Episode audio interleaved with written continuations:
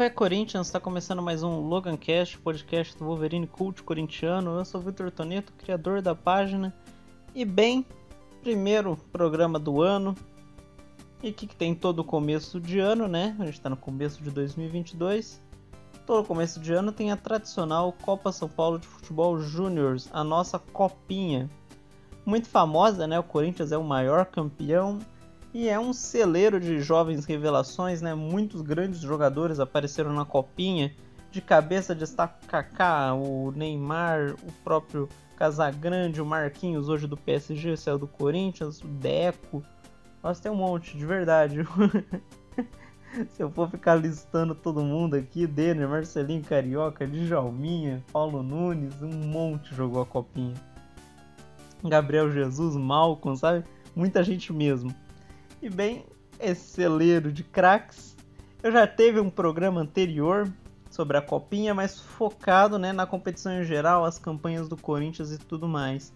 Então dessa vez eu vou focar em uma edição em específico e mantendo a tradição do nosso podcast, para quem já conhece, misturando futebol com cinema.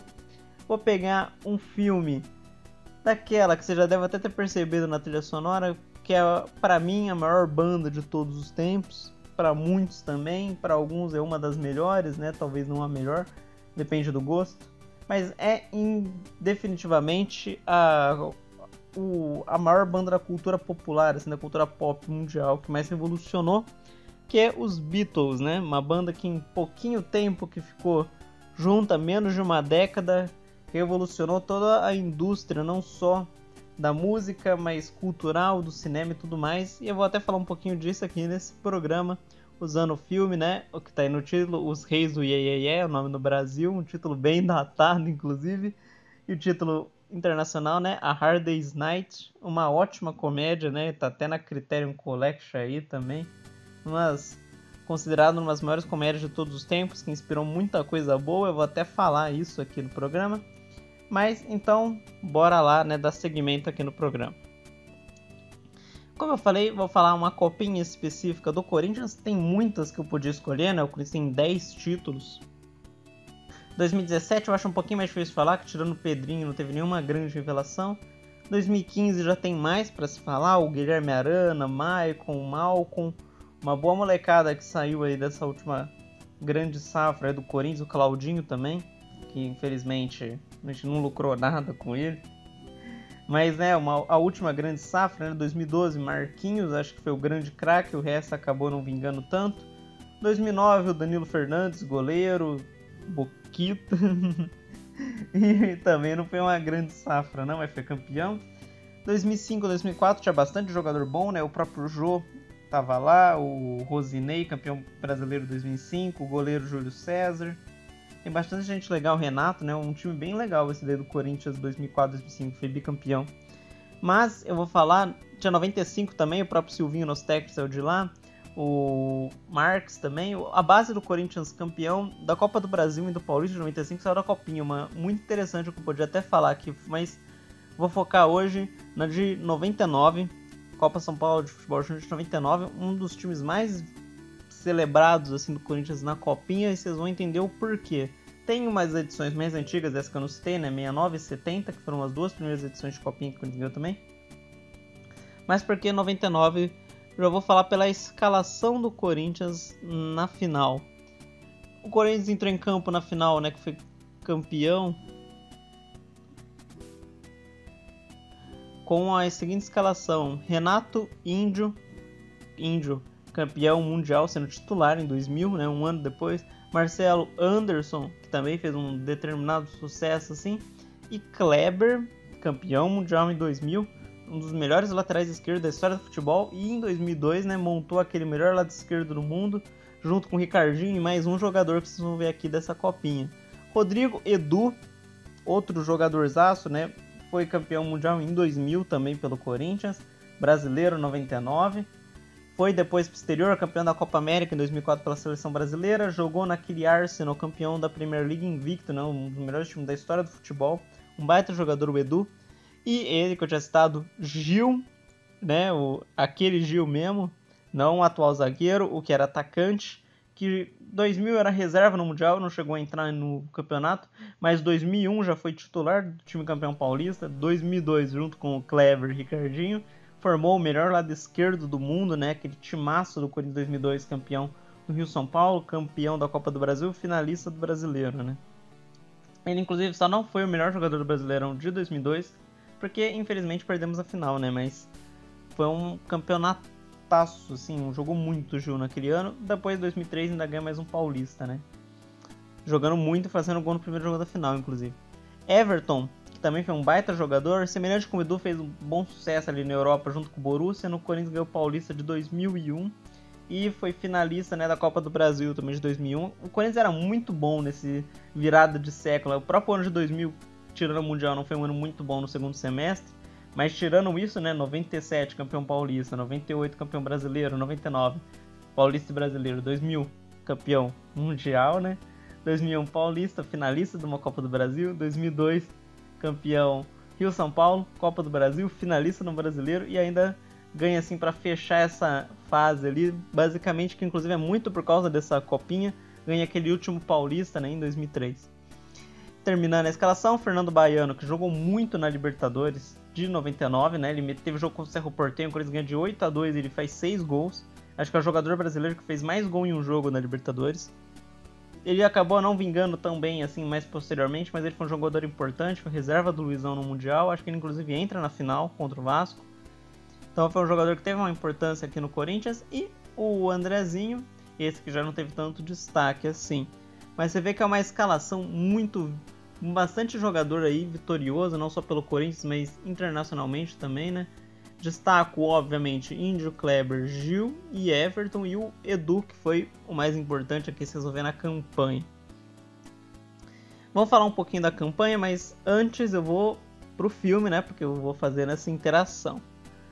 O que, que é A Hard Day's Night? É um filme de 1964 que saiu exatamente no momento em que os Beatles estouraram nos Estados Unidos. Né? Ele já era uma febre na Europa, lá no Reino Unido, Hamburgo e tudo mais, por causa da história deles, de começar lá embaixo fazendo música.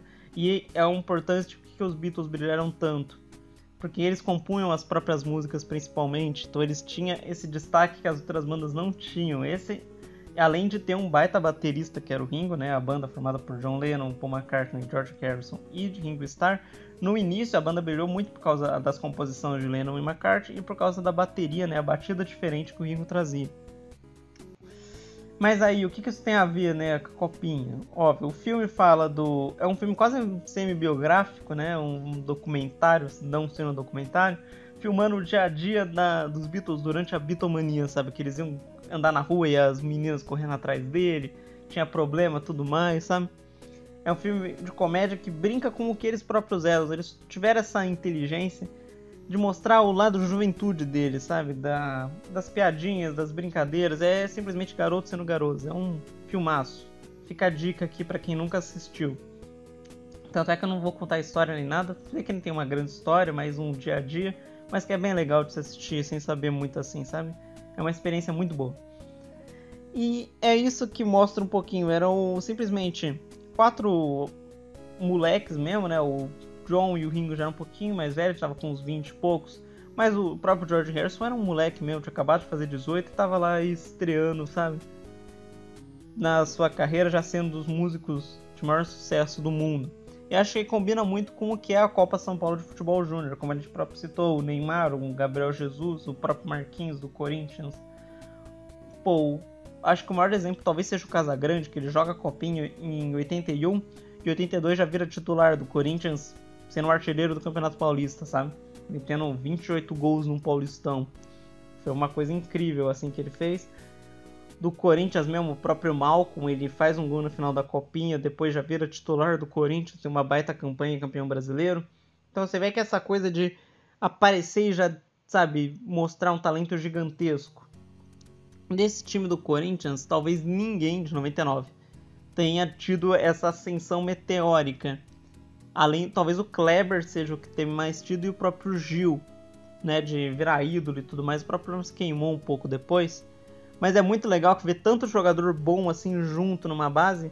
Talvez até vou até destacar aqui aquele Flamengo, do, acho que não vou lembrar o ano certinho, acho que é 90, que tinha o, simplesmente um meio-campo com Djalminha, Marcelinho Carioca, Paulo Nunes, né? Que era, pô, um timaço ainda Júnior Baiano na zaga. Um timaço, acho que é o único que supera esse Corinthians de 99 aqui. Que é uma base muito forte. Vou agora sim ler a campanha pra vocês pegar um pouquinho do porquê que acho que relaciona isso daí, do, simplesmente a molecada sendo a molecada jogando muito. O Corinthians estreou contra o Uniball de Pernambuco, um time que eu nunca ouvi falar aqui. E já ganhando de 3 a 0 gol de Everton, né? No, fez dois gols, né? O começo assim, do primeiro tempo, 14, depois aos 37, Gilmar define o jogo. Ele estava de reserva, entrou, faz o 3 a 0 Depois pega o Fluminense, né? O Fluminense que depois do Corinthians é o segundo maior campeão da Copinha, empatado com o Inter. Né, com 5 títulos. Tem a frente de 5 títulos entre os dois, né? O Fluminense e Inter tem 5, eles têm 10. E aí o Corinthians ganha de 4 a 0 do Fluminense com gols dois do Fernando Baiano, Everton faz um e Everton faz dois, desculpa, né? Dois do Fernando Baiano e dois do Everton. O, depois, já classificado, pega Santander e ganha de 3 a 1 novamente dois do Fernando Baiano, você vê que ele era muito artilheiro centroavante, e um do Edu, que era de certa maneira uma liderança ali no meio do campo do time, um baita jogador. Depois chega às oitavas de finais e ganha de 5 a 1 da Inter de Limeira. E ó, quem vai brilhar de novo é ele, Fernando Baiano, faz o seu, mas também o Gil faz o primeiro gol dele na competição, Everton faz mais dois, e aí o Kleber, né, lateral esquerdo, fecha o resultado 5 a 1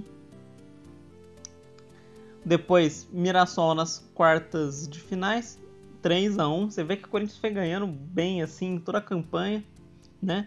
Gols aí, cada um faz um. Gil, Everton, Gilmar. Foram 3 a 1 Corinthians classificado para semi. Pega o América aqui, foi o jogo mais difícil, assim, depois, tirando a final, né? Na semi. Que o Corinthians ganha de 1 a 0 gol do Fernando Baiano, mas que depois é expulso durante o jogo, então tem aquele sofrimento, assim, né? Mas conseguiu vencer, se classificar. E aí, segunda-feira, dia 25 de 1 de 99, é aniversário da cidade de São Paulo. Tem até aquela piada, feliz aniversário São Paulo, seu único defeito é não se chamar Corinthians. Que todo ano se repete, todo ano os caras caem na pilha, impressionante. Final no Pacaembu. Corinthians entrou com aquela escalação que eu falei, né? Depois, inclusive, entra aquele. Tem substituições, sai Gil e o Everton entra Valdir e Danilo. O Corinthians ganha 1 a 0 contra o Vasco. Inclusive, destacar aqui, impressionante, parece que o Vasco já perdeu tudo pra gente, né? Perdeu o Mundial, Brasileiro de 2011 foi nosso vice. Libertadores de 2012 foi eliminado nas quartas. Copa do Brasil já perdeu em duas semis, né? 95 e 2009, as duas que a gente acabou campeão, inclusive. É impressionante como o Vasco traz sorte pro Corinthians, né? Por favor, que tragam mais aí, né? A situação deles tá difícil. Eu não gosto de ver time grande assim tão mal, mas infelizmente, né? Então vai fazer o quê? que volta e que a gente possa ganhar mais coisas, né? Porque realmente, ou que doideira a gente ganha tanto no Vasco. E o Corinthians ganhou na final. Gol do Edu, um golaço. Vou até tentar colocar a narração aí. E o autor do único gol da partida, um golaço. Corinthians 1, Vasco 0. Pela quarta vez, o clube paulista conquistou a Copa São Paulo de Futebol Júnior.